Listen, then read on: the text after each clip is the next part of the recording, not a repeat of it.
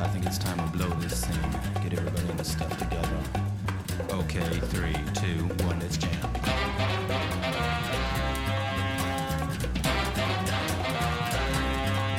Hola, ¿qué tal? Muy buenos días, muy buenas tardes o muy buenas noches, como siempre, dependiendo de cuándo nos estén escuchando, porque esto es VHS 3.1, el programa que pueden escuchar en cualquier plataforma del mundo del podcast y en Happy FM Fuerteventura todos los miércoles a las 11 de la mañana.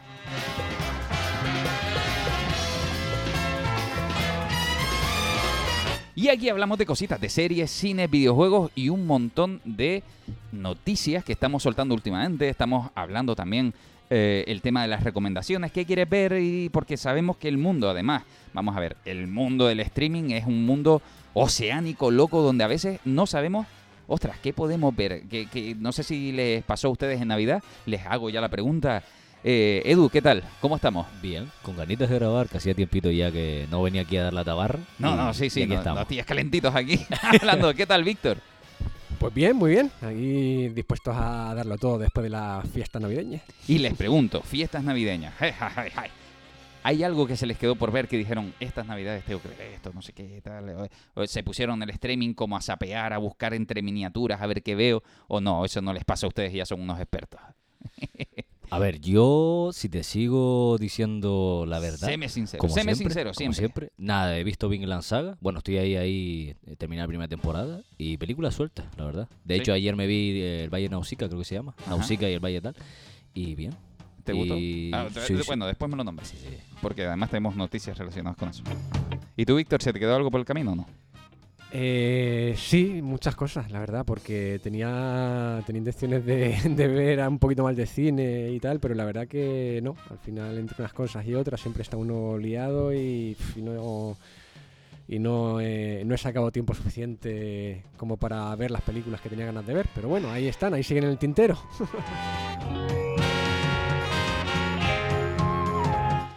¿Sabes qué peli no vi estas navidades que yo quería ver? ¿Cuál? Un, un clasicote, ¿eh? Mary Poppins. Le- de- Desde que tal dije, "Ah, estas navidades tengo que ver Mary Poppins con la chiquilla y demás y tal. Y ha surgido un millón de cosas y no la he visto. Y sin embargo, ¿sabes cuál sí vi? La tienda de los horrores con la versión de- del director. Donde el final es al- el final alternativo. Que no deje, no, no lo cuento o no lo cuento, el final. Mejor no lo cuente, no lo cuente. ¿No? Ay, bueno, pues la tengo en Blu-ray. Hombre, y eso que bueno, peliculón. que yo, yo creo que no es una película que se pueda considerar ni siquiera hacer spoiler, porque bueno, lleva tantos años Ah, pegando y eso- tal. eso es pasa lo que digo bueno, yo, Lo lo pasa que es bueno, es puede ser que la gente a lo mejor conozca el final normal que ha visto en las televisiones y tal, que me imagino que no será la versión. Ni esta- por asomo. Ni por asomo. Un día que venga Ismael, le pido permiso, a ver si me deja.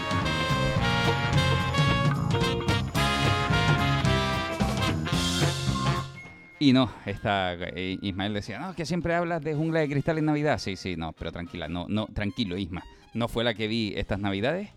He descubierto un par de productos que después voy a recomendar entre ellos. Pero bueno, antes de empezar, vamos a poner nuestra cabecera para escuchar a Luis, que es siempre una gloria escuchar la voz de este señor. Por favor, Luis San Pedro. Ya vienen. ¿Quién?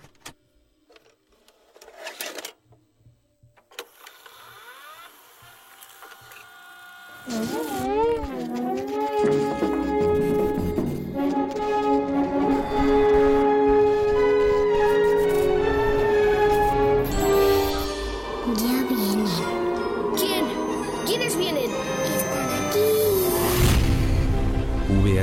3.1. Cine, series, recomendaciones y a veces videojuegos. Ahí fuera no hay más verdad que la que hay en el mundo que he creado para ti.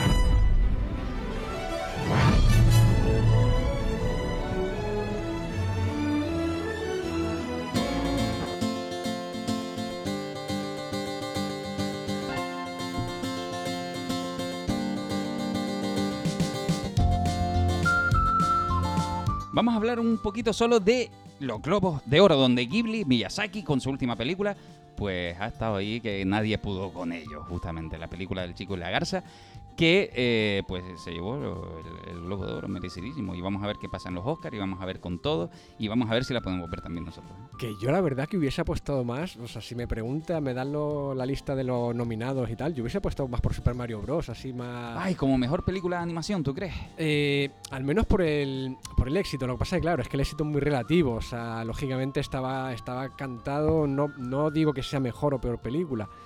Pero bueno, que está claro que en taquilla y a nivel de repercusión y demás, pues bueno, Super Mario Bros. estaba claro que, que tiene, iba a tener y tuvo mucho más repercusión que, que la otra. Evidente, pero claro. bueno, tuvo- bueno, aunque esta, esta está teniendo taquilla, ¿eh? No te creas, evidentemente.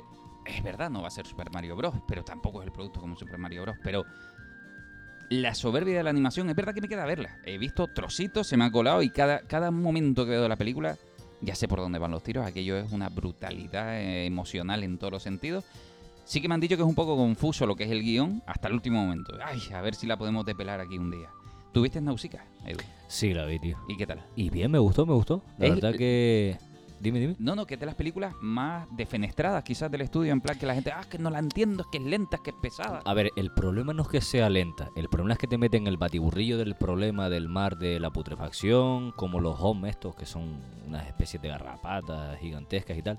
Han atacado el mundo y a través de ellos eh, se pudren y crean unas esporas. Bueno, todo el rollo.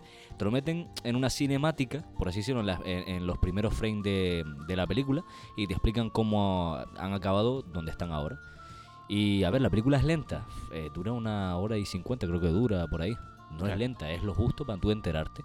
Pero sí que se agradecería a lo mejor una precuela de cómo los gigantes, no, los titanes creo que le llamaban o algo así, eh, defendían, cómo esos hombres atacaban y tal. Pero igualmente te digo, una película entretenida. No sé si acabo de cumplir tu deseo, porque una de las noticias justamente es ta, ta, ta, ta, ta, que a lo mejor hay secuela De la película. Nausicaa ¿En y no sabemos si va a ser precuela, fíjate. O sea, se está hablando seriamente por primera vez de que va por buen puerto a hablar de Nausicaa y una segunda película. Habrá que ver si es precuela o secuela, justamente.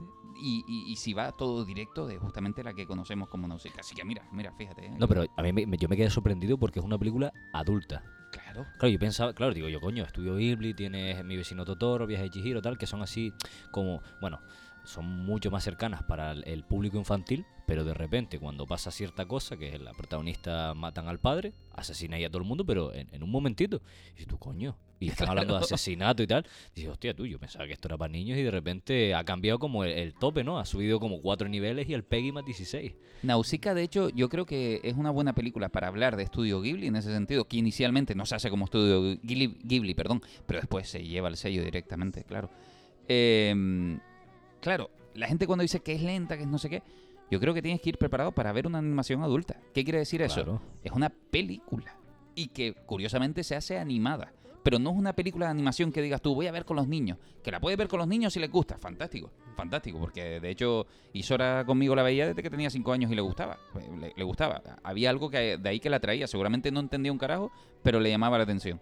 Pero independientemente de eso, los planos largos, la experimentación que está teniendo el personaje en un mundo de soledad, porque aquello, a mí, no sé si a ti te pasaba, igual no, y son locuras mías, pero a mí me recordaba esas Asadus Colossus, quiere decir, es un personaje que se va moviendo por escenarios muy, muy abiertos Sí. y que va llegando a sitios donde va llegando ella sola, prácticamente, quiere Hombre, decir, ver, es muy íntima la Al película. ¿no? principio sí y sí y no porque al principio tú ves como la muchacha con el aeroplano este Sí. llega donde el, el- el- el resto de esos hom, ¿no? De, ese- de esa gran garrapata y, y ves que ella está sola, de repente se encuentra un maestro tal y el Sí. maestro le regala esa ardilla, no esa ardilla sola, Sí, como sí, le llaman y tal.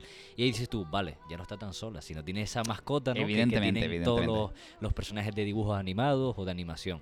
Pero sí, sí que es cierto que eh, creo que busca esa intimidad, esa, esa mirada introspectiva, ¿no? De estoy en un mundo abierto donde hay una explicación, pero no la sé. Entonces tengo que seguir viendo y tengo que saber por qué eh, eh, quieren unificar los reinos de esa manera tan agresiva, por qué quieren volver a quemar el, el- bosque este de la putrefacción, o el mar de la putrefacción, mejor dicho, y tal.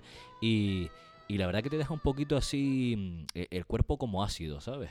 Es, eh, además, una película donde hay ediciones que no estábamos acostumbrados a lo mejor, porque lo que no busca es eh, una inmediatez en el enganche de la película. Quiere decir, ostras, que si el personaje está, como estábamos diciendo, solo y no sé qué, está a mitad del desierto y lo que tenemos es música, música no, apagamos música, de hecho, y mantenemos sonidos de viento y el personaje mirando al horizonte y, y- y tratando tú de intuir lo que puede estar pensando y no sé, qué, son lenguajes adultos. en todos los sentidos. De hecho, a mí me quedé, yo me quedé flipando cuando vi el, el año en, en el que se produjo la película, ¿sabes? Claro. Me quedé, digo yo, coño, ese estilo de animación, cuando aparece el titán sin, sin, sin terminar del todo, que se ve cómo se va derritiendo y tal, esa animación tan, tan provocativa, ¿no? Tan asquerosa de ese, de ese bicho como se va derritiendo y tal, o deshaciendo, es muy buena, la verdad, para ser la época en la que era. Sí, Me- sí, a mí sí, me gustó un montón. No, no, es, es muy buena porque la animación, en este caso, al ser 2D tradicional y demás, no, no pasa la factura. Pero que es dibujada a mano. Es o dibujada sea, a mano, es claro. eh, plano a plano dibujado. Plano a plano y de hecho en este, en este momento es papel a papel, con mesa de luz, Hostia, con ¿en lápiz, con... Sí, sí, claro, después lleva acetato y la digitalización es básicamente escanear el dibujo, ¿no? Pero no es la, la que... Que no menosprecio la de ahora, ¿eh? Pero evidentemente A ver, trabajo distinto. son trabajos distintos, Claro. ¿no? Pero la de ahora también se hace tradicional, aunque, aunque a veces nos equivocamos y no, es que si se hace con el ordenador ya estamos mal. No, no, no, no, no, el ordenador te puede ayudar, pero el frame a frame ya te aseguro yo que siéntate a trabajar frame a frame, aunque sea en un ordenador, en un iPad o lo que sea, es frame a frame, eso no te lo quita nadie, te saltas un paso y ya está, pero no.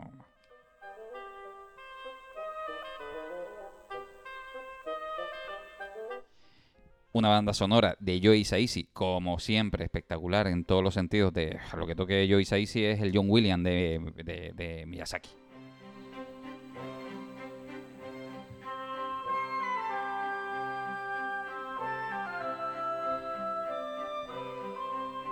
Mira, voy a dejar un poquito esta.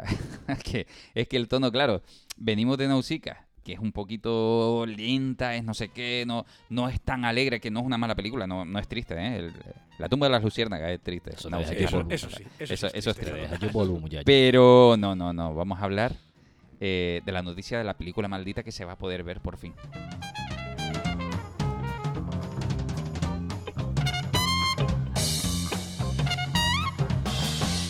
...52 años después de rodarse... ...esta película de un payaso... ...que era Jerry Lewis, justamente... ...en Estados Unidos... ...que rodó y, sucedieron un millón de cosas... No sé si sabían que Jerry Lewis tenía una película que él mismo firmó que no se podía eh, estrenar. Por, lo puso como por ley, por eh, la ley que uno pueda respetar, me imagino, ¿no? O, o no, o en realidad es ley, ley. Pero de puño y letra él puso que hasta 2024 se volvió flexible. En principio no se iba a estrenar nunca. Y por lo que sea firmó y dijo, bueno, pues 2024. Supongo, Pero, ¿Pero por qué? ¿Porque era gore o algo? no, es que esto, esta película tiene historia detrás. ¿eh? Eh, hay una película que vamos a poder ver, no sé si tampoco, cuando digo vamos a poder ver es que se va a estrenar. Ahora, que llegará a España, pues solo por la curiosidad, ay, yo la pondría, yo la pondría. ¿Qué pasa? Que Jerry Lewis estuvo hace 52 años en un momento en el que eh, quería hacer algo distinto. Y Jerry Lewis vino del cómico español eh, perdón, español, ay, quítame la palabra. Del cómico eh, más físico, ¿no? Eh, en todos los sentidos. De ese humor físico que tenía él muy propio, muy payaso, que alumbró toda una carrera en plan de, oye, pues este es el humor que yo hago y si te gusta bien y si no, no. Y tuvo un éxito tremendo. Algunos hablan por porque le dije a buenas compañías que los buenos contrastes, como el gordo y el flaco, pues él tuvo compañeros muy buenos que, que hacían un papel más de galán, más de serios y hacía un buen contraste con él. Sea como sea. Sea como fuera. Es que no importa. Jerry Lewis grabó una película que... Ay, es que la historia se la trae. ¿eh? Un payaso, o sea, un humorista, al que los nazis, esta es la película ya, ¿no? Eh, vamos a poner eh, el contexto. La película, el guion gira en torno a que los nazis tienen en- a este señor al que capturan y este señor es humorista. Y los nazis se les ocurrió una idea con él, que es usarlo para decir, bueno, y cuando vayamos a gasear a niños, vas en el tren y entretienes a los niños mientras los llevamos a la cámara de gas. Es una película complicada. Hombre, que a día de hoy te ponen eso y yo creo que va a haber cancelación. No, no, lados, no, no, se va a poner. Esta película se va. eh, La noticia es que se va a estrenar. Lo que pasa que esto es curioso porque el guion es duro, ¿no? El Pues guion, claro. el guion es duro.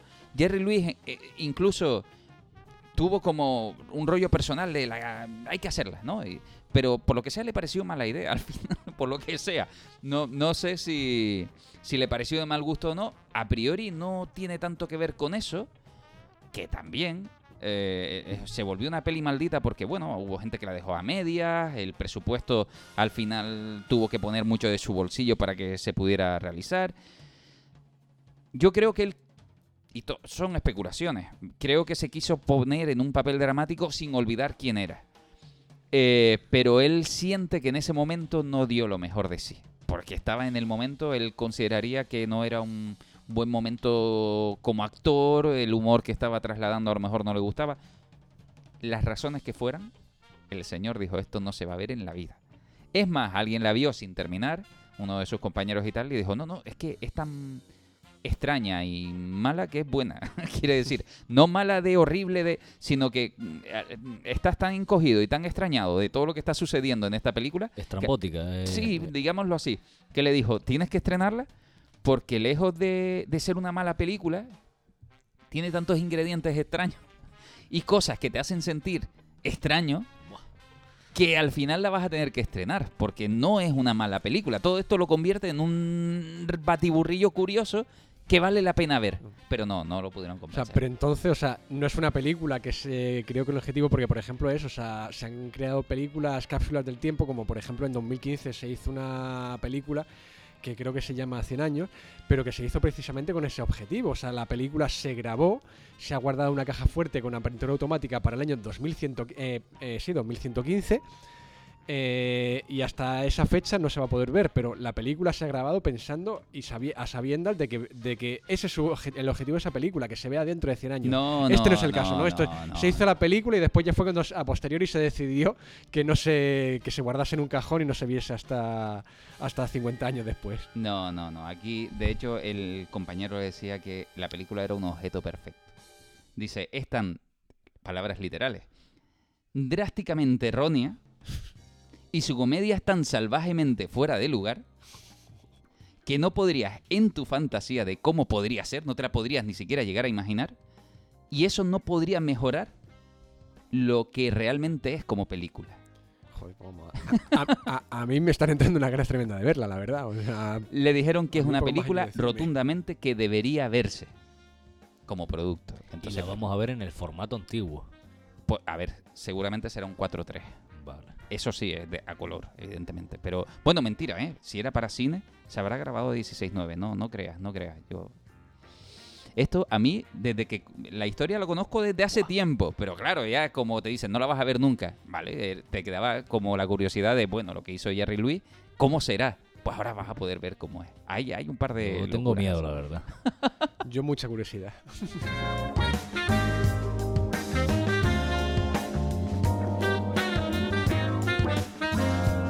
Es interesante, ¿eh? Vamos a ver, cuando se estrene... Uy, sí, yo sí la voy a ir a ver, ya te digo. Oye, el, el set de Las Vegas. ¿Le suena lo que es eso? No tengo ni Sí, idea. la, la feria de tecnología se podría decir más importante a nivel mundial Efectivamente. y donde se En ven Las ahí Vegas, todas las las novedades presentes y mucha, y muchas cosas de un futuro cercano que nos que nos van a van acompañando en tecnológicamente hablando. Y es que se está celebrando el set de Las Vegas y... ¿Qué pasa? Que ustedes dirán, "Ah, sí, pero eso no son series, pelis. No, no, tiene mucho que ver con nosotros al final, porque se está buscando cómo interactuar con, con el audio, audio, perdón, el, el mundo, ay, que no me sale, audio, audio, audiovisual.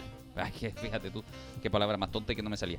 Eh, se estaba buscando cómo jugar con el mundo audiovisual, como siempre, y eso quiere decir que van a venir gafas de realidad virtual mixta que está haciendo Sony, preparando la Sony para que podamos interactuar con el mundo. Eh, ¿Saben lo que es la realidad aumentada a diferencia de la realidad digital? La aumentada es que el mundo que vives lo puedes ver de otra manera. Quiere decir que hay cosas con las que puedes interactuar, entre ellas poner una tele de 120 pulgadas y la vas a ver como si fuera una tele en tu salón, pero que en realidad no existe, ¿no? Porque ese es uno de los ejemplos mínimos. En realidad todo esto se está enfocando al espacio de trabajo. Quiere decir, todo lo que sean gafas de realidad mixta, no sé por qué.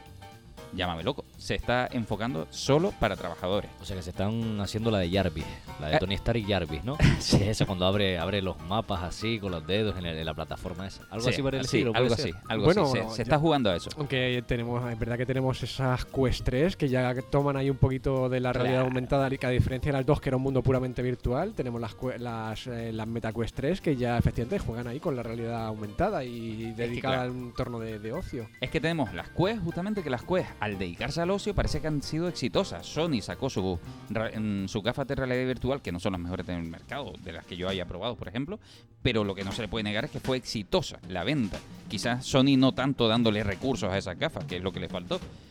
Pero en el ocio yo creo que hay más oportunidad de jugar. De hecho, algo que cuando salió el iPhone por primera vez y no se esperaban era el mercado del videojuego en el iPhone, que fue rotundo éxito y no se lo esperaba. Quiere decir, "Ish, es que eso de apostar por el mercado profesional nada más, ay, yo no sé si, si lo estoy viendo muy acertado. Lejos de cualquier cosa de esas y de cualquier crítica tonta que pueda decir yo, las teles transparentes han venido también. Teles absolutamente transparentes. Utilidad, no lo sé. Yo personalmente lo desconozco. Vienen motos tipo Akira también, de- del anime de Akira y no sé qué. Eléctricas, pero, pero, pero, lo de las teles transparentes, yo personalmente no lo termino de ver porque yo veo una tele para que no sea transparente, básicamente. De hecho, hay una película que se llama 65, que es la del actor que hace de Kylo Ren. No sé si sabéis cuál es. bueno, sí. es la de los dinosaurios y tal, todo el rollo. Bueno, dinosaurios. eh, ese, ese invento mal hecho reptiliano y todo el rollo. Pero bueno, el caso. Nada, eso es broma.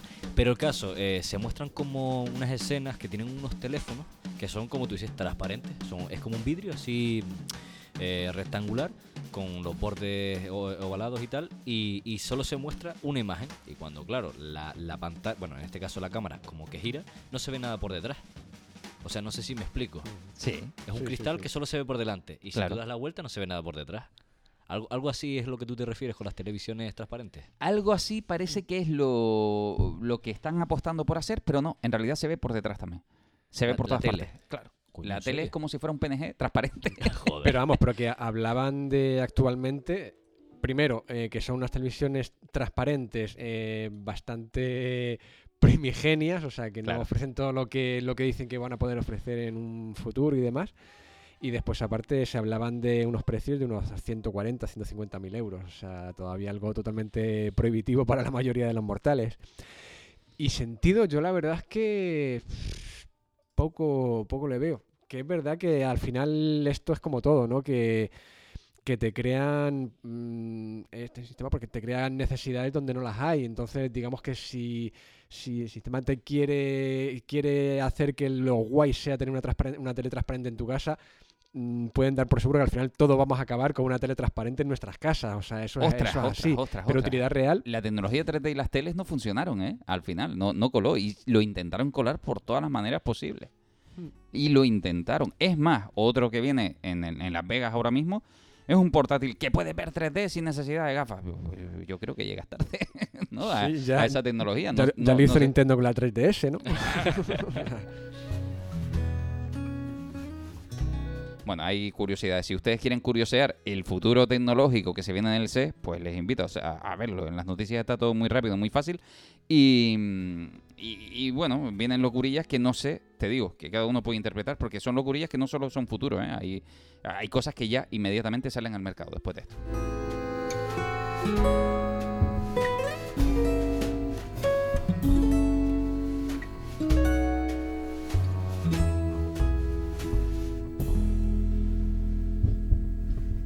Bueno, una noticia que no sé si te va a coger, Edu. Bien sentadito. Cuéntame. La peli. Live action de Minecraft.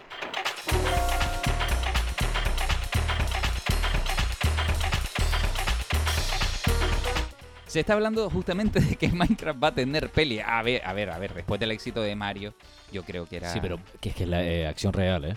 acción. Que es que, a ver, también te voy a decir una cosa. Yo eh, en la plataforma de TikTok he visto imágenes que son generadas por IA. Y claro, te ponen el transcurso del juego de Minecraft, en el caso tú pues talando árboles, eh, creando la herrería, tal, la mesa de trabajo, yendo por el dragón, tal, todo eso. Pues te ponen como unas imágenes, eh, obviamente dibujadas, pero tú discernes, ¿no? Que, son personas. Y, y no se ve tan mal. Pero es que, ¿qué pasa? Todo cuando lo llevas a la gran pantalla, con personas, como, como se dice coloquialmente, de carne y hueso, uff, la cosa duele. Y no sé si va a doler mucho o otro contrario, que nos va a flipar, la Los verdad. generadores de imagen están haciendo muchas locuras. También se ha visto como cómo sería el live action hecho ¿no? por IA y tal de Dragon Ball, por ejemplo. Y se ve. y se ve. Me duele. eh, es extraño, ¿eh? No, y es que además, o sea, no sé, eh, yo soy totalmente profano en el tema Minecraft porque nunca he jugado, o sea, no sé si tiene una historia real que pueda hacer definirse a una película de acción real, pero para Mario mí... tampoco tenía tanto como pero, para sacarlo y pero- se le ya, pero es, que, pero es que para mí lo que define Minecraft es un mundo hecho a base de cuadraditos. Claro. Y si el mundo deja de tener cuadraditos, será otra cosa. Ya te digo, no sé si a lo mejor Minecraft tendrá una historia detrás tan, tan profunda como para que al llevarlo a un live action no pierda esa esencia. Pero ya te digo, para mí si le quita los cuadraditos ya deja de ser Minecraft, es otra cosa, no sé. Pero ya te digo, visto desde el punto de vista de un profano total en la materia Minecraft. Pero yo creo que le va a pasar el efecto Nights at Freddy o FNAF, ¿no? Porque no va a ser del todo eh, esos cubitos, ese- e- esa métrica, ¿no? Como, como quien dice, sino yo creo que va a ser más, be- más bien la referencia a las mesas de trabajo, cómo ve los esqueletos de fondo, los zombies obviamente tienen que estar, eh, Sam, Steve, los aldeanos, eh, los golems, todo esto, ¿sabes? Es- esas referencias yo creo que más bien van a estar, pero que seguro que va a ser una historia normal y corriente en un mundo en el que te metes y tienes que sobrevivir y todo el rollo. A lo mejor puede ser eso, pero me da miedo. Es que no quiero tampoco decir que va a ser un exitazo, porque eso es tirarse a la piscina de una manera y, y no quiero tampoco. pero, pero vamos a ver qué sale. A ver, a ver, ¿sabes qué pasa? Que a mí me recuerda a la peli Pixel, concretamente. ¿Se acuerdan de esta película? Claro, Dan Sandler. Claro, entonces esto es una peli que dices tú, oye, voy a recoger todo el mundo de los videojuegos. Igual, en realidad, es una película que, sin conocer el guion, puede ser que simplemente jueguen a meterse dentro de Minecraft, que jueguen a una realidad tipo Jumanji, que jueguen a cualquier cosa en la que Minecraft tenga que ver con el mundo y en el que puedas mezclar el mundo real con el cúbico, ¿no? De alguna Sí, manera. ser. Sí, que al final eso, Porque- todo depende de la manera que se enfoque todo. Ya porque- Black ya quiere estar, de hecho creo que ya está en el reparto. ¿En serio? Eso, eso, eso decía. Buah. Eh, Lo que pasa que, bueno, vamos a coger estas cosas con pinzas porque están en unos puntos, vamos a decir, eh, básicos en el que todo puede cambiar.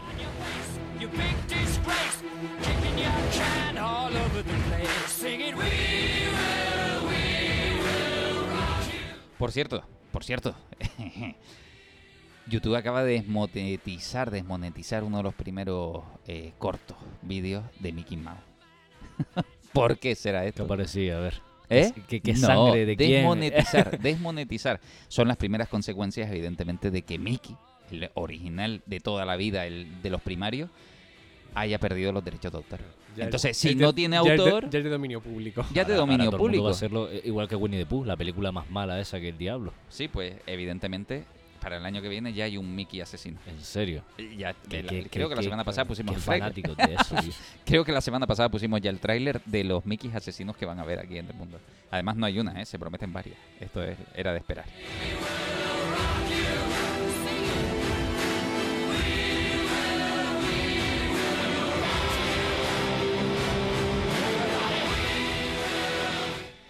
Y por cierto, voy a hacerles una pregunta. Vamos a ver. Es una chorri pregunta, pero sí jugamos. Lo que les voy a preguntar es, ¿saben cuál fue el anime más buscado en los últimos 10 años? A ver si se les pasa algo por la cabeza. Díganme. Mm, buah, es que Dragon Ball está muy cantado. No, Dragon Ball no es. Tiene que ser eh, One Piece a lo mejor. También está muy cantado. ¿Tú, Víctor? Independientemente de que me digas, no, es que a mí me da igual el anime o No, cualquier no, cosa. pero que, pero que ahora mismo, es que eso, yo tampoco que es que no sabría decir, pff, no sé. Bueno, pues te lo voy a dejar claro. Nada, simplemente sorpresa para nadie. No es One Piece, No es. no es One Piece. A ver. es Naruto. Se lleva la corona de que en los 10 últimos años la serie más buscada y sin rival ha sido Naruto. Y yo sé por qué. ¿Sabes por qué? La gente buscando cuáles capítulos no tienen relleno. Oye, que puede ser, ¿eh? Yo no te voy a decir nada en cuanto a eso, pero bueno, es la realidad. Naruto ha seguido en boca de muchísima gente y fíjate que ha sido... eh, que tiene tiempo, que es una serie bastante mayorcita. a su nivel. Y sin embargo, fíjate, sigue causando interés. Es más, vamos a decir lo siguiente. Si te causa interés justamente conocer las aventuras de, de Naruto, Prime Video se está marcando un puntazo. Y es que todas las temporadas de la primera a la cuarta de lo que sería Naruto eh, ya están en Prime Video y además están doblados al, castellano. Pero, y aquí viene la noticia realmente, Naruto Shippuden, el único que la está trayendo doblada es Prime Video. Es más, las está doblando, no sé si se las está pillando de Selecta Visión, que está sacando sus Blu-ray clásicos y no sé qué, pero el único, y cuando digo el único es en español, incluso latinoamericano, es España. De hecho, hay mucha gente en Latinoamérica que está siguiendo las aventuras justamente de Naruto en español porque ellos no tienen doblaje. Eso se congeló hace muchísimos años en un episodio concreto que era el 122 que se dejó de doblar a partir de ahí. Y a partir de ahora, el que está llevando toda la trama al final está siendo Prime Video, que ya tiene las seis primeras temporadas de Naruto Shippuden, que es larga, que es como pasar de Dragon Ball a Dragon Ball Z. ¿Vale? Pues Naruto Shippuden sería la madurez del personaje y están dobladas en castellano, va hasta la sexta temporada, justamente en Prime Video.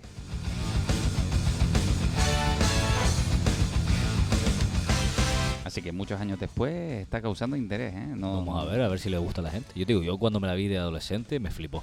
Sí, sí. Me gustó las dos, la, bueno, Naruto y Naruto Shippuden me gustaron un montón. Sí que es cierto que tiene capítulos ahí que dices tú, "Uf". Sí, hombre, Naruto Joder. Shippuden hay que verlo ay, quitando que- relleno. Yo, yo lo veo con la página esa, lo veía en su momento de eh, qué episodios evitar. Ahí. Eh, está- están los episodios en verde, que son los que tienes que ver que son canon. Sí. Aunque te ves una cosa, hay capítulos que son, a ver, son rellenos, pero que sí que te, que te ayudan a entender algunos personajes, Ah, sí, sí, algunos sí, pero Eso hay sí que verdad. admitirlo que ay, generalmente no valen demasiado la pena. Los rellenos, eh, Ya. yo, yo lo vi evitándolos ay, a, a saco y no me perdí nada. No me perdí nada. Sin embargo, Naruto Shippuden, si fuiste de los que viste Naruto y no diste el salto a Shippuden, error. Básicamente porque Shippuden es una madurez del personaje brutal. El autor, Kishimoto, eh, estaba viendo One Piece, evidentemente, porque al que le tiene muchísimo respeto, y dijo, espérate, espérate, que One Piece tiene una profundidad de la leche, los personajes, y ese es el culpable de que Shippuden madurara al nivel que maduró. Y Naruto, y Naruto Shippuden, el chico coge un papel totalmente distinto y coge un público mucho más adulto, un pensamiento mucho más adulto, que vale la pena ver para resolver arcos y ver lo intensita que se vuelve. Y en el buen sentido, ¿eh? A mí me gustó mucho.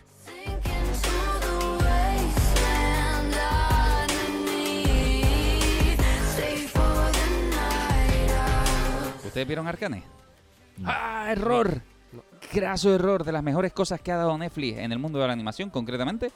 Que de hecho, recuerdo gente que ni siquiera ve animación, vio Arcane porque es preciosa. El acabado de Arcane es brutal. Para mí es una evolución del 3D fantástica. Quiere decir, existe Arcane y Spider-Verse, concretamente. Entre otras que son muy bonitas. Pero en el pintado de texturas, el 3D, eh, es que Arcane es una ilustración brutal en cada, en cada frame. Pero además la historia es bastante potente. Se ve fácil, se ve cómoda, no, no tiene ningún problema. Y ahora viene ya adelantos de la segunda temporada. Quiere decir que está a puntito de salir. Esténse atentos a ella. ¿Y por qué no la han visto? Pregunta. Dime. Eh, a ver, yo respeto a la gente del LOL. ¿Vale? Por si acaso me funan, ya más de la cuenta. Nada, fuera coña. Eh, ¿Tiene algo que ver con el juego como tal? ¿O es una historia alternativa de la, de la chica esta, de Jinx? ¿Cómo se llama? ¿Jinx o Shinx? ¿Cómo se llama? Eh, hay personajes inventados solo para la historia, pero no me voy a meter más de lleno porque es verdad que yo tampoco, yo soy un profano totalmente del videojuego. Yo he visto la serie, me ha parecido fantástica, conozco el arte del juego, todo lo que tenga que ver con, eh, eh, insisto, eh, con, con lo que es el juego, me alejo totalmente. Conozco, porque es imposible no conocer el, el universo de ellos, pero en profundidad y como para decir, no, no me atrevo a decir nada más allá que- de que hay un trabajo artístico brutal. La historia creo que es independiente porque abarcarlo sería una brutalidad.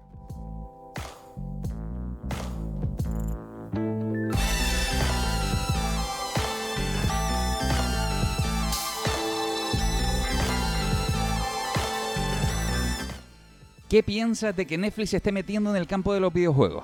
¿Por qué? Porque además te digo una cosa. El GTA está en Netflix. Y tú dices, ¿cómo que el GTA está en Netflix? ¿Sabes que hay un apartado de juegos de Netflix En el teléfono. en el teléfono? Vale, ok. sí. En el teléfono. Ahora se ha hecho con la trilogía del GTA, la cual ha mejorado en gráficos, ha mejorado en frame, ha mejorado en un montón de cosas. Y puedes, si eres socio de Netflix, puedes descargarte los juegos, justamente. Y mejorados, ¿eh? Mejorados Mm. con bastante cambio. De hecho, eh, yo me, me llamó la atención porque el- yo me había bajado cuando salió para, para móvil el GTA San Andreas.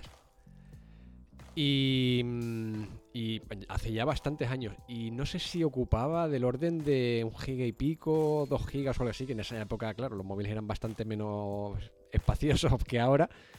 Y me llamó la atención porque mi hijo se bajó el otro día precisamente ese juego de Netflix y lo ocupó 8 gigas. Digo, coño, pues sí que ha tenido que ser enorme la mejora para que un juego de 2 gigas pase a 8. O sea, digo, han tenido que meterlo, eh, a subirle la- las calidades bastante.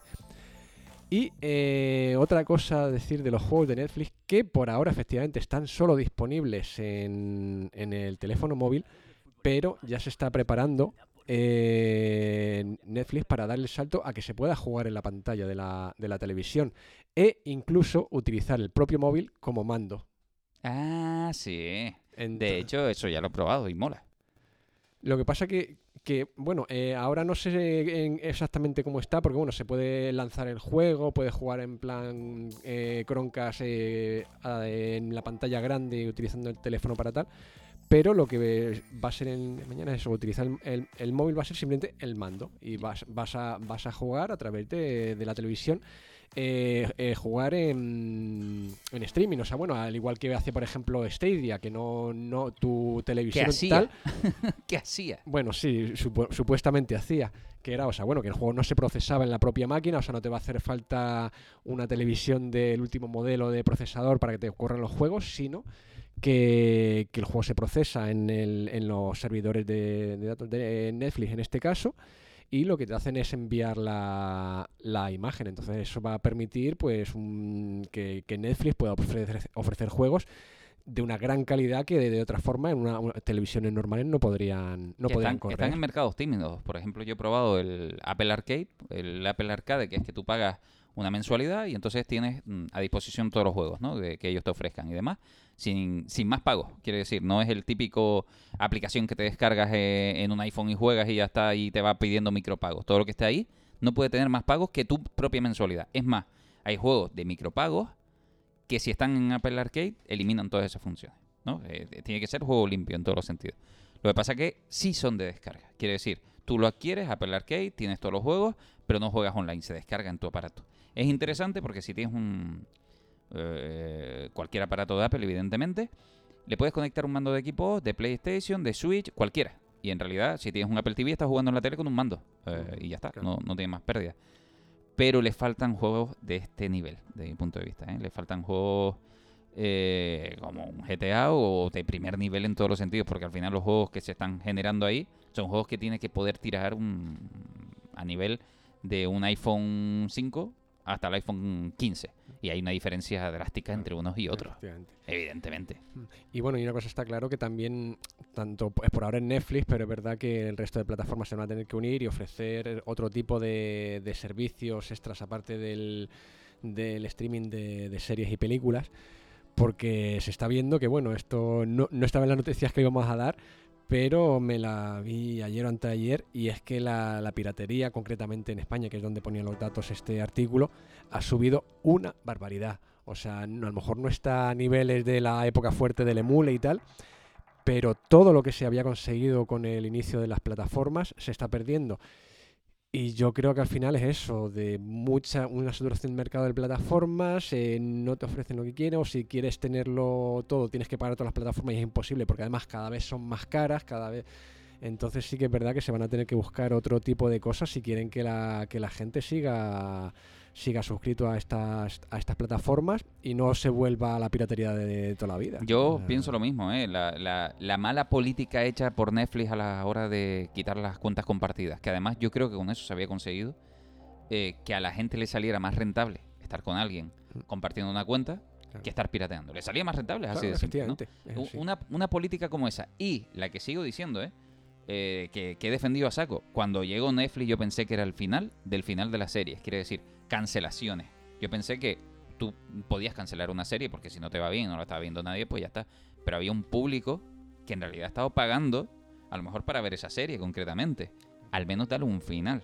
Que, que fue lo que, vuelvo y repito, cuando pasó eh, alguna serie de las primeras que fue a cancelar mm, Netflix y se le echó la gente encima, dijeron, venga, pues te damos un episodio final. Se- Ostras. Sense8, por ejemplo. Sensei, Sensei fue una. Les dejaron hacer a las Wachowski un episodio final. Y dices, ostras, no es lo que ellas pretendían, pero me cierra un arco y, y te cierra el corazoncito ese de está cancelado. Claro. Pero puedo tener la serie completa, al menos, de alguna manera, ¿no? Eso de, se notaba que iba a haber una temporada y ya no la vas a tener. y no- eso es un desgarro, eso, eso no se hace en todos los sentidos. Es más, se ha creado la tensión, que ya lo, lo hemos vivido en este programa alguna vez, de lo que dice la gente. Ve una serie buena y dicen, "Pf, mi miedo es, es- es verla, porque se va a cancelar. Promete en el tráiler, pero no la quiero ver. ¿Por qué? Porque tengo miedo de que la cancelen. Ostras, Sí, estás sí, sí. pegándote un tiro en el pie importante. Si ese es el sentir de la gente, te estás pegando un tiro importante en el pie. Porque ya no has escondido las cancelaciones. Y, uy, uy, eso es complicado, ¿no? Eso es complejo. Pero bueno, vamos a ver. eh, yo voy a traer una recomendación ahora, justamente, de series no canceladas. Sí, soy yo. Guay, entrenador de fútbol. Macho, eres una leyenda por una payasada. Se te ha ido la olla, te van a arrancar la piel. El fútbol nos sorprende desde el otro lado del Atlántico. El club Richmond ha anunciado a su nuevo entrenador, Ted Lasso. Es usted un estadounidense que ahora entrena a un equipo de fútbol a pesar de saber poco o más bien nada sobre dicho deporte. Sé que el club de fútbol Richmond lo dará todo, ganen o pierdan. O empaten. Cierto. Que hay empates. ¡No sabes lo que haces! ¡No sabes lo que haces! ¿Lo has visto? Ese debe de ser de Inglaterra. Gales. ¿Es otro país? Sí, no. ¿Cuántos países hay en este país? Cuatro. Os guste o no, el club cambia su forma de proceder. A partir de ahora, se hará a la manera de Lasso. ¡Este coche tiene un volante invisible! A ver, es una serie que parece la, una comedia de un tontaco que llega al mundo de los deportes y se tiene que buscar la vida para sobrevivir en él. Quiere decir, la, la premisa principal. Isma, tranquilo, ¿eh? que no te voy a explotar nada si me estás escuchando y me estás diciendo, ah, pero yo no quiero saber nada.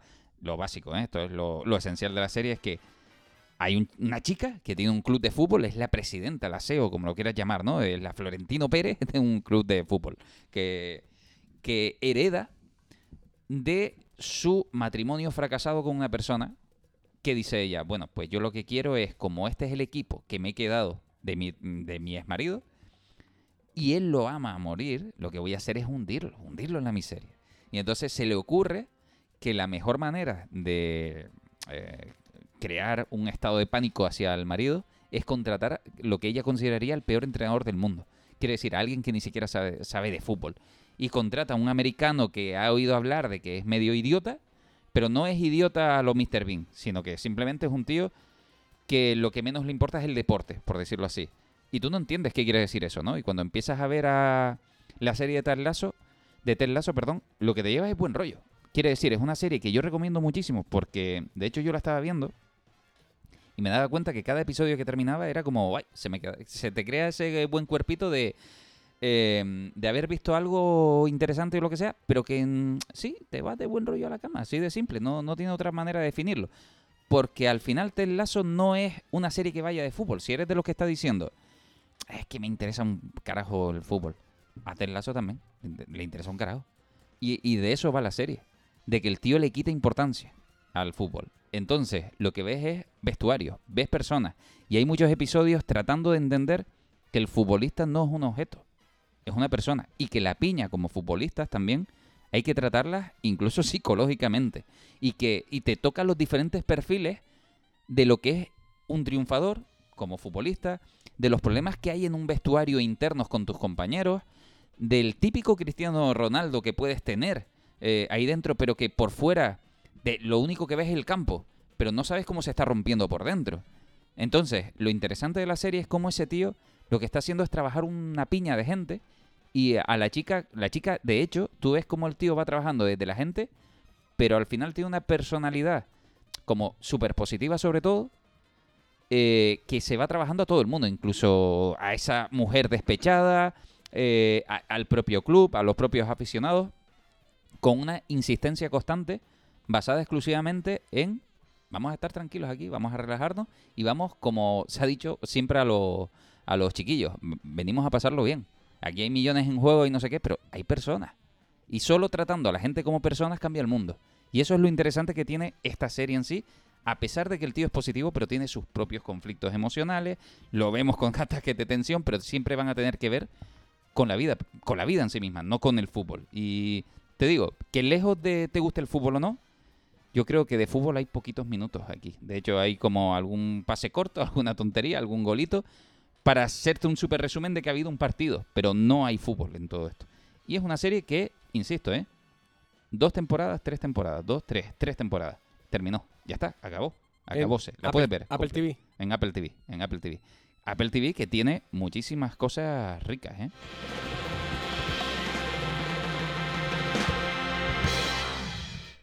Voy a recomendar The Morning Show. No sé si la conocen o no. Ni idea. Uy, no conocen The Morning Show. También está en Apple TV. Quizás ese sea el, el- el problema. ¿Tú no la conocías tampoco? Eh, no, no. Sí que alguna, vez- alguna vez me has hablado de ella, pero no, no, la, no la he visto, la verdad que no sé muy bien de qué va. Interesante. También en Apple TV. Y interesante que Apple TV, te digo, todavía no es Netflix. No tiene los puntos de series grandes y no enormes en catálogo. Pero las que tiene son potentes.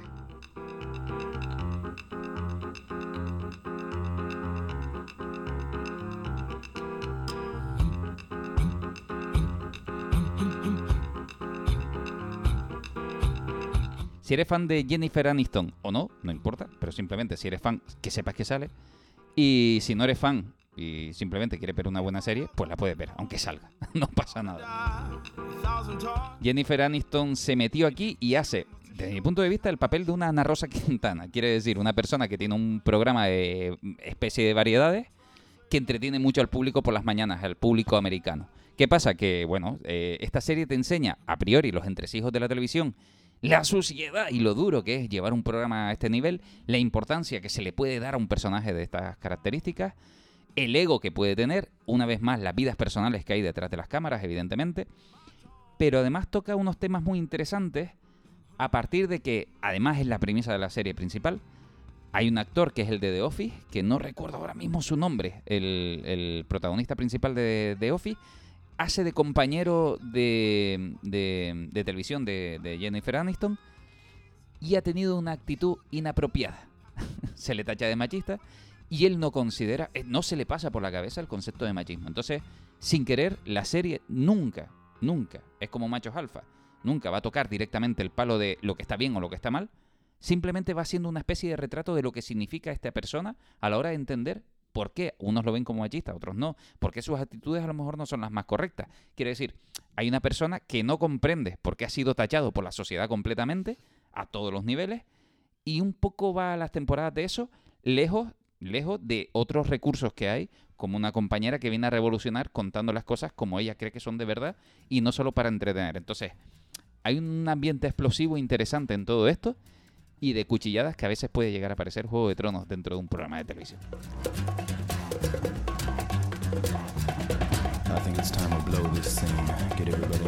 Intensa y potente. Ya te digo, si, claro, si eres de los que se ha comprado un producto Apple hace poquito, que sepas que tienes tres meses gratis de todo esto y los puedes aprovechar, que es justamente lo que estoy haciendo yo ahora mismo. Aprovechar mis tres meses a saco. Pues sí. Bueno, yo quiero hacer una recomendación rapidita. eh, ya toca- tocaremos el tema con No, más profundidad tiempo, porque tienes sí, tiempo, sí, tranquilo. Tenemos tiempo. Ah, bueno, yo he escuchado la sintonía de uy, que me, que me tengo No, que dar no, no, prisa". dale, dale, dale, dale. Y es que bueno, ayer me vi La Sociedad de la Nieve Uy. en Netflix. Qué, peli- qué- qué peliculón de, de Juan, Anto- Juan Antonio Bayona, José Antonio Bayona. Juan Antonio creo que es. Bayona, Ba- llamémoslo Bayona. Eh, qué peliculón, qué peliculón. Yo me había visto hace bastantes años la película de Viven. Esta me la vi y digo, bueno, vamos a ver qué, nos ofrece, si ofrece algo, algo nuevo con respecto a la historia que, que sale en Viven y que al final, pues, mm, la mayor parte de la gente conoce, que es la historia del equipo de fútbol uruguayo que, cuyo avión se estrelló en los, en los Andes. Y joder, qué, qué grata sorpresa, qué película más buena.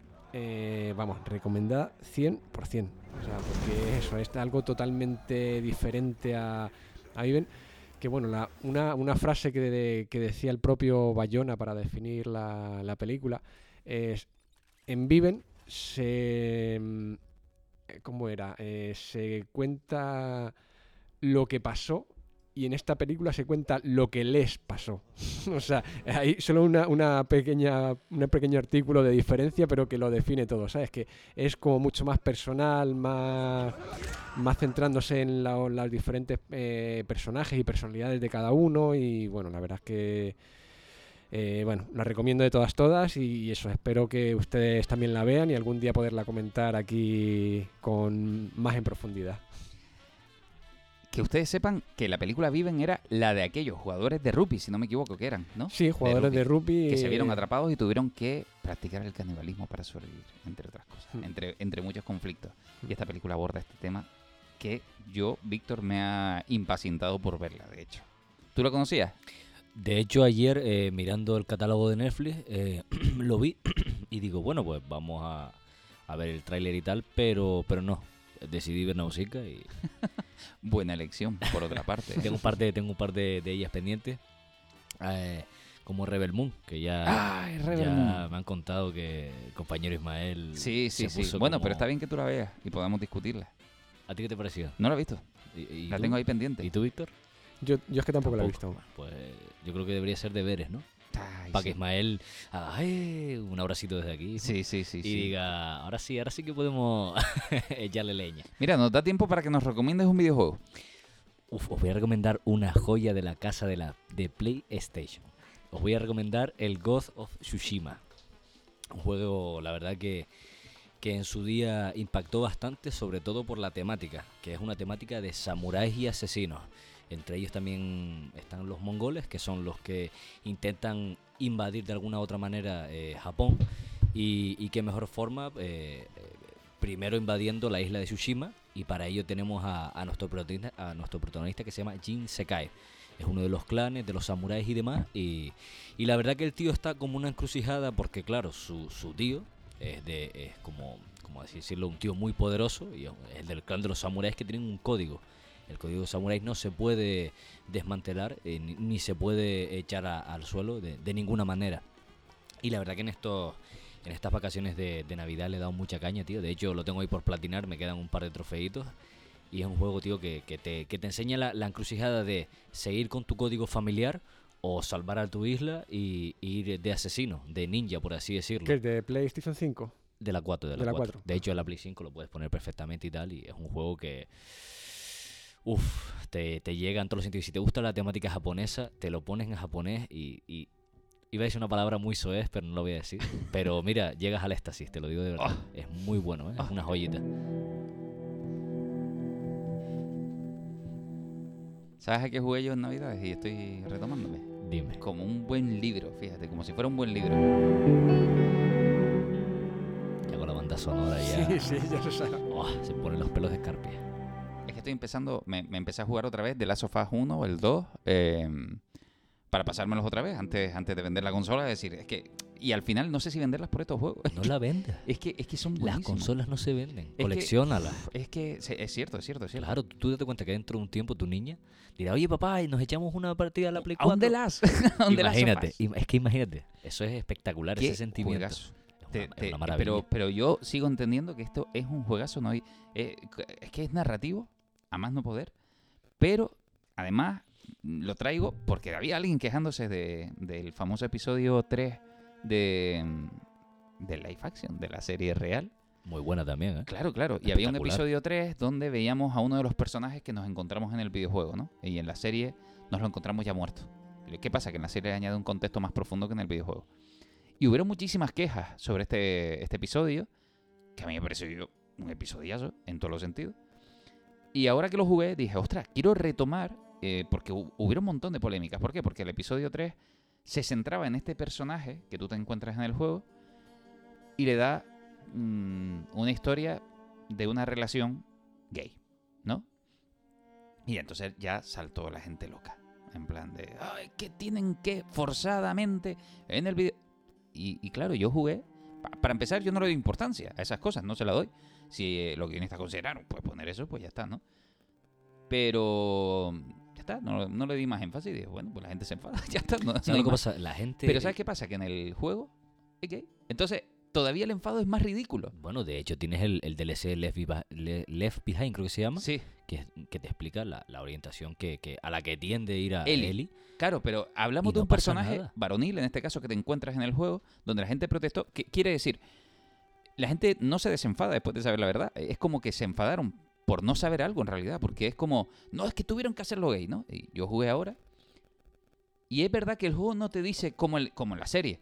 eh, este señor es gay y te cuenta una historia. Porque la serie se centró en contar una historia bonita que sucedía antes del apocalipsis con el que te introduce, te introduce, perdón, ¿Sabes al lo que pasa? El, el- el tema de Naughty Dog eh, se, se mete mucho, sobre todo eh, con el lobby LGTB este. Y entonces la gente, claro, hay gente que está en contra de este lobby. Y todo lo que saca eh, a raíz de ese lobby, pues la gente lo ve mal. Ya sea una historia de las sofás, de las sofás 2. Claro, pero a y lo que la voy gente es. no le gusta. La gente le gustaba de la sofá. Claro, y, y se y ese defenestró ese personaje- episodio por ese claro. personaje. Y sin embargo, cuando estoy jugando, digo, pero si es que gay, es que el personaje Claro. es que gay. O sea, y quiere no decir, nada de no es que malo. yo lo diga, sino que la gente se quejaba diciendo, es que metieron y lo hicieron gay. Tío, es que tú no sabes jugar o no sabes entender. Porque de hecho esta vez lo vi con conciencia. Estuve jugando y me encontré la escena con conciencia. Digo, Es que, es que es así. Es que lo, lo que ha aportado la serie, quizás, era el contexto de un personaje al que en el videojuego te encuentras y no te lo encuentras muerto, sino que te lo encuentras y, y él te va narrando cosas y tú vas entendiendo cosas, te va soltando frases del tipo, no, es que aquí tu ciudad, tus cosas, no sé qué y tal. Dice, y, mm, y ten cuidado porque se te están colando monstruos en la ciudad y no sé qué, ¿no? Y el tío dice, no, sí, es que los muros nunca han sido para los monstruos realmente, ha sido para la otra gente. Y entonces te empieza a soltar frases como, la sociedad a mí no me aceptaba. Como que y al final la chica se va, eh, Ellie en el coche ya cuando se ha marchado con, con Joel, y saca una revista desplegable que le ha robado a él. Y sutilmente, simplemente te fijas y es una mm, revista de bomberos desnudos prácticamente, ¿no? To- Todo es desnudos masculinos. Claro, te están diciendo, que pero no hay que decirlo y ya está. Simplemente se ha visto, no hay que decirlo, me refiero que lo has visto y ya está, como no hay que darle más importancia. Entonces, todavía entendí el enfado de la gente como algo más ridículo en todos los sentidos, porque ni siquiera era una transformación del personaje, era el personaje. Pero ¿sabes lo que pasa? La gente cuando no le gusta algo lo quiere derribar a toda costa. ¿Qué pasó con la jirafa en la serie? Es que las jirafas de mentira. No sé. Pero mi niño, las jirafas de verdad. ¿Tú eres No, pero si tío? la gente le gustaba. Lo que pasa es que la Pero- gente pero está- es que quejarse por quejarse. Tiene, tiene el cartucho cargado. Tiene el cartucho cargado. Por eso te digo que están en contra del lobby. Está en contra de todo. Seamos sinceros. O sea, Sí, eso sí es verdad. eh, ya, ya, ya no, ni siquiera hay que darle más importancia al tema de es que esto o es que lo otro, es que están quejándose de esto. No, se están quejando. Y el de qué no importa. Y eso es a lo que voy, que ya incluso se quejan de cosas que sucedían porque no suceden como ellos la recordaban. Fin de la historia. ¿no? Y, y simplemente estaban buscando dónde quejarse y como lo de la jirafa. Eh, si ustedes no lo saben, básicamente en The Last of también da la, la curiosidad de que aparecían unas jirafas y ¡ay, qué malo el CGI! Las jirafas, ¿cómo se nota el 3D de las jirafas? Y la resultó que eran de verdad. verdad. Eran de Es que- verdad, es que te digo. es que- pero claro, eso es eso. La, la gente tiene, tiene mucho odio, tiene mucho hate dentro y bueno, y quieren soltarlo. Y al final, pues lo sueltan con lo primero que se les pasa por la cabeza, que, el- que creo que le pueden achacar y bueno, pero que bueno, no hay que darle mayor importancia. Efectivamente, eso es a lo que voy. Vamos a intentar este año darle menos importancia al hate. Porque me- ya me parece, me parece tan ridículo al punto que hemos llegado que yo ya estoy. La palabra no es silenciarlo, simplemente es no comentar idiotes. en ese sentido, porque ya si la queja es quejarse, ya esto no tiene sentido. Porque antes decías, coño, lo que está diciendo el público, el público ya no dice nada. Ya, ya, ya no podemos saber qué es lo que dice el público y qué es A lo ver, que dice la tontería. Te voy a decir una cosa, que a la gente se queje por una orientación de una persona son unas gilipollas como un piano, ¿vale? Eh, Las cosas como son, porque homosexuales ha existido desde siempre, ¿vale? Pero que tú te quejes de la historia con el, en, el, en el- la parte 2, yo lo entiendo. Lo entiendo porque yo soy uno de los que se queja de la, de la historia de cómo yo él lo pasan a un... Ah, tú dices del videojuego. Claro, sí, sí, no. Ostras, a mí es que me flipó cómo está. El 2, Me parece mira, perfecto. el 2, cómo está construido, eh, lo podían haber hecho mucho mejor. L- podían haber eh, construido a Ellie de una manera mucho más profunda. Pero está estupenda. Es que a lo que voy es, independientemente de cualquier cosa, eh, lo podían, pero lo hicieron así, ¿no? Pero quiere decir, es el autor. El autor hizo esto, no, no, no está sometido a presiones, no. Lo hicieron así porque le gustó hacerlo así. Otra cosa es que podamos, eh, claro, yo también tengo la sensación de que hay una escena, de que hay algunas cosas, de que tal, que podrían haber sido cambiadas, pero lo hicieron así, y es el autor. Y yo acepté jugarlo con toda la pureza, porque... Pero lo, que en tú no me puedes hacer es que me digas que es un buen juego porque es la, la secuela de, de una buena parte. No. Porque, no, pero fíjate tú, y eso me he fijado mucho en muchos em, en muchos grupos de Twitter y demás, que la gente, eh, como te digo, glorifica un montón de juegos porque son las secuelas. No, pero no. Y, la segunda parte a lo mejor es una, un trozo no, de, de, de- de defecación que no es ni normal. Pero porque simplemente es la, una buena parte, perdón, es la segunda parte de, una, de un juegazo, ¿sabes? O de una buena película o de una buena serie. Entonces te quedas como, a ver, tiene muchos fallos y hay que reconocerlo. Ostras, pero a mí te voy a decir una cosa, y, sin enredarnos mucho porque hay tiempo, evidentemente. Pero en simplificación máxima, a mí me gustó. El primero, tienes a Joel que hace un papel El como primero es una obra Claro, maestra, es una carta de una de amor. niña y no sé qué, pero que termina con un enfado. La niña termina con un problema, ¿no? En ese sentido. En el segundo, hay un mundo apocalíptico que se ha ido al carajo. Que ya se ha ido al carajo desde Sí, el primero, sí. ¿no? Es una En reconstrucción. el ¿no? segundo, claro, en el segundo, Ellie tiene que cambiar. Quiere decir, está como un adolescente, con una perreta, con un no sé qué, pero aún así eh, es un adolescente de un mundo pues apocalíptico, Mira, en el que suceden cosas Escucha duras. una cosa, hay una construcción de Ellie que me flipa, y lo voy a decir, y no soy fan del juego porque considero que se habían hecho otras cosas, pero hay una construcción de Ellie que es cómo se nota que eh, Joel la crió. Esa parte de venganza, de yo tengo unos ideales y voy a ir a, a por ellos porque han matado a mi padre. No, y también y mi padre es un hijo de puta. está. Claro, y, y te digo, eh, eh, esa parte de Joel la han plasmado que a mí me parece espectacular, pero después la han, la han tirado al piso. Pero- han dicho, venga, fuera. A mí, en lo personal, me gustó el recorrido de guion que va teniendo Ellie durante el juego. Una maduración, ¿no? Sí. Bueno, madurez, mejor dicho. Sí, pero hay una cosa que me gustó muchísimo y es, me chocó cuando en el mando me dan la responsabilidad de coger al enemigo. Pero me chocó porque dije, a esta tía la odio. O sea, el juego yo creo que jugó con mis sentimientos. Y, y lo hizo bien. ¿Por qué? Porque estás jugando con un personaje que hasta ahora has visto como enemigo natural. Y llegas con él hasta una escena donde de repente has- te ha causado cierta empatía. ¿Por qué? Porque lo que ha hecho está mal. Pero conoces el contexto de por qué lo ha hecho. Ah, El resumen de, yo creo que de Last of Us 2 es venganza. Yo creo que ese es el resumen de todo lo resumido. No. Es la palabra venganza. Ostras, a mí te prometo que para mí el juego no va de eso. O sea, para mí el juego va hacia el jugador y hacerte sentir cosas incómodas. Pero el contexto, yo me refiero. Vale, Porque, por ejemplo, tú ves a Ellie, quiere vengar eh, en una cuarta Sí, parte a sí. Joel. Y después ves a Abby, que quiere vengar la, la muerte de su padre. Pero lo vengan de maneras distintas. Y al final Claro, las dos o sea, llegan a las mismas conclusiones. Claro, el resumen de todo es la venganza. Que nunca sacas nada bueno, ¿sabes? Entonces, es una obra maestra. Es que, es que me, me jode decirlo. Creo que es. Ah, no, no voy a decirlo. Es brutal. Es, es bueno. es- es- es- mira, me- las mecánicas, el diseño, eh, todo está muy bien hecho. Pero la historia me falla un montón, tío. Hay una cosa en, en los dos juegos, y con esto nos tendremos que ir, que yo creo que tú lo has dado ahora, que es la mecánica. El juego te fuerza en los dos a sentir lo que siente el personaje a través Claro. de, la- de no poderlo mover como te dé la gana. Quiere decir, si hay un niño que se acaba de despertar de la cama y lo mueve, se mueve dormido. Le das al botón de correr y no va a correr porque no se levanta corriendo de la cama. Si están luchando en pura venganza, con odio y están en mitad del agua y están agotadas, no te vas a poder mover libremente. Porque el personaje está viviendo con él la situación mental que tiene.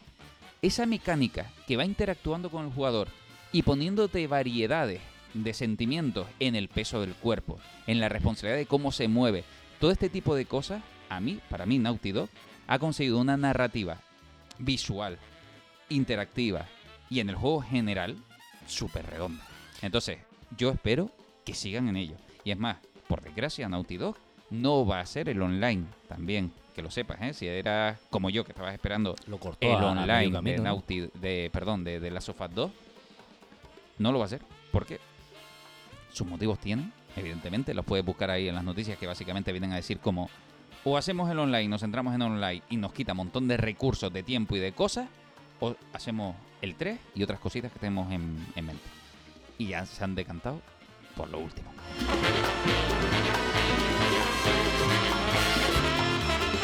Y con esto y un bizcocho, nosotros nos vemos el próximo miércoles a la misma hora. Ya sabes, en Happy FM Fuerteventura, todos los miércoles a las 11 de la mañana, hablar de cine, videojuegos y cositas así como acabamos de hacer. Y en cualquier plataforma vida y por haber del mundo del podcast. Por mi parte, Edu, adiós. Adiós. Adiós, Víctor. Adiós. Y a todos ustedes, adiós.